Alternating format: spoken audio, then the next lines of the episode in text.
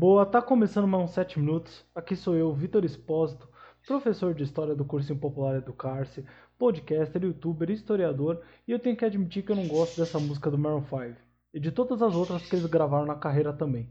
Hoje, os 7 minutos é sobre açúcar. Como que o açúcar se desenvolveu no continente americano, como que ele marcou o continente americano, principalmente aqui na América Portuguesa. Primeiramente, para que, que servia o açúcar antes das grandes navegações, antes da chegada dos europeus aqui na América? Cara, ele era principalmente usado para fazer fármacos, para fazer remédios. Isso tem muito a ver, para quem não viu o vídeo de mercantilismo, aproveita que dá tempo, com o que o Hipócrates falava que tudo que a gente ingeria, o que a gente comia, tem muito a ver com a nossa saúde, beleza? Então o açúcar ele era muito usado para fazer remédios, muito por essa causa. Isso vai durar até mais ou menos o final da Idade Média, ali, início da Idade Moderna, principalmente devido ao desenvolvimento da confeitaria que os árabes promoveram na Península Ibérica. Hoje a gente lembra da Península Ibérica principalmente porque tem a Espanha e Portugal lá. E os árabes, eles, só com isso, eles já mudaram a única função que o açúcar tinha como fármaco. Né?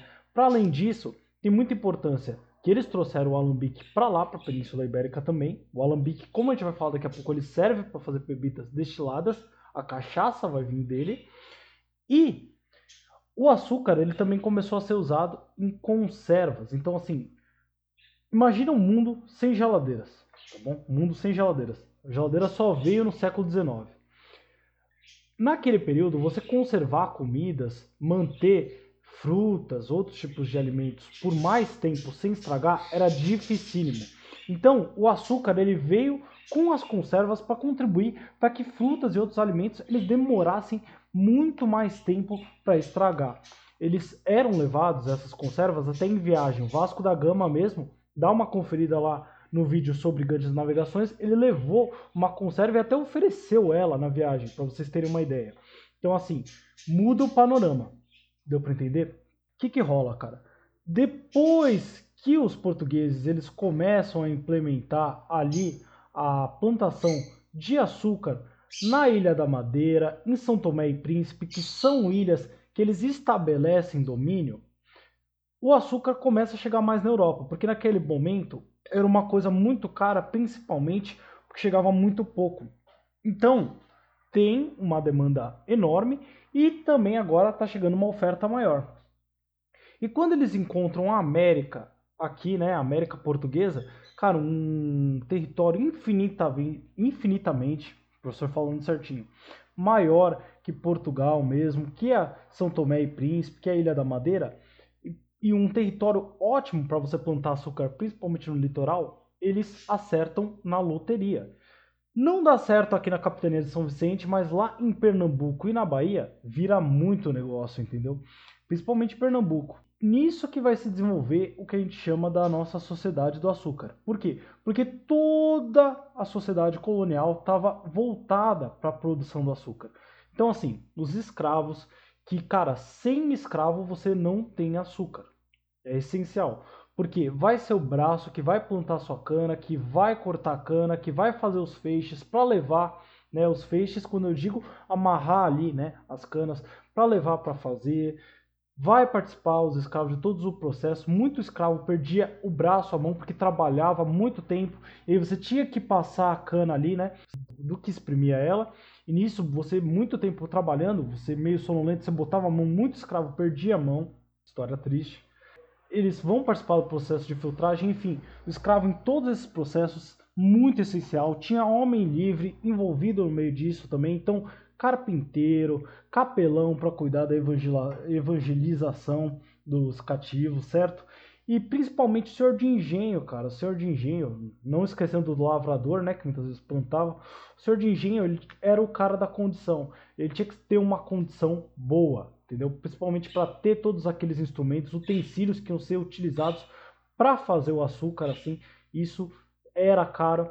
E normalmente a gente tinha aquela coisa de crédito, né? Não era a coisa da moeda, principalmente para fazer a transição, porque quem ia cuidar de fazer o comércio, a transferência para a Europa, muitas vezes estava na mão do tratante, do comerciante, que muitas vezes era judeu, hein? Então, assim, todo mundo está metido no meio disso. Mesmo quem não é produzir a, o açúcar diretamente, cara, ele estava na produção interna de alimentos que ia alimentar as pessoas que estavam envolvidas diretamente no açúcar, entendeu? Então ele estava envolvido na produção de alimentos, né, em outros produtos essenciais para o pessoal que estava vivendo na colônia no período. Então tudo em volta do açúcar. Aí quando a gente fala de ciclo, quer dizer que o açúcar, é, depois dele, depois que acaba o ciclo do açúcar, só vai ter ouro, depois só café? Não. Isso aí, como eu disse, é mó fita errada. O ciclo do açúcar, cara, ele simplesmente quer dizer que o açúcar estava na alta, que era o produto mais exportado, que era quem estava por cima. Que nem quando a gente fala do ciclo do pau-brasil. O pau-brasil foi o primeiro ciclo, entre aspas, do Brasil. O açúcar ele começou a se desenvolver junto com o pau-brasil, entendeu? E depois ele vai vir como produto que vai dar mais em alta. Depois o açúcar perde lugar para o ouro uma época, depois volta a crescer com a Revolução de São Domingos, que a gente vai falar uns 7 minutos mais para frente. É, depois ele pede lugar para o café, mas o Brasil é o maior exportador de açúcar do mundo até hoje. Então, para vocês verem, mesmo com tudo isso, o açúcar continua a ser produzido e continua na economia. A cana, indo para além do açúcar, ela é muito importante porque ela serve para produzir a cachaça também, entendeu? E a cachaça é a bebida tipicamente brasileira. Primeiro, cachaça, o que era cachaça no Brasil? Era a sujeira, né? que saía ali da primeira filtragem do caldo da cana. Depois, a garapa azeda, que é o que a gente conhece hoje pela nossa cachaça, né? Cara, ela começou a todo mundo na colônia tomar ela, entendeu? Ela começou a ser usada como moeda de troca para escravos na África, para vocês terem uma ideia, é uma das principais moedas de troca. E ela chegou a um nível de consumo tão grande que começou a atrapalhar os negócios de bebidas alcoólicas, de vinhos dos portugueses para cá. Então os portugueses, como né, ali a matriz, a metrópole, eles proibiram, entendeu? Eles proibiram de fazer cachaça no Brasil. Não deu certo, deu até em revolta e a cachaça voltou aqui no Brasil. Nisso tudo, vocês percebem uma rentabilidade muito grande da cana e do açúcar no Brasil. E óbvio que teve olho gordo em cima de tudo isso, principalmente franceses e holandeses que vieram tentar tomar domínios que os portugueses já falavam que eram deles. Isso deu pano para manga para nossa história. Mas fica para o próximo episódio, que eu tenho certeza que vocês não vão perder. Até o próximo 7 minutos e escutem Bring Me the Horizon Sugar Honey and Ice Tea. Até a próxima!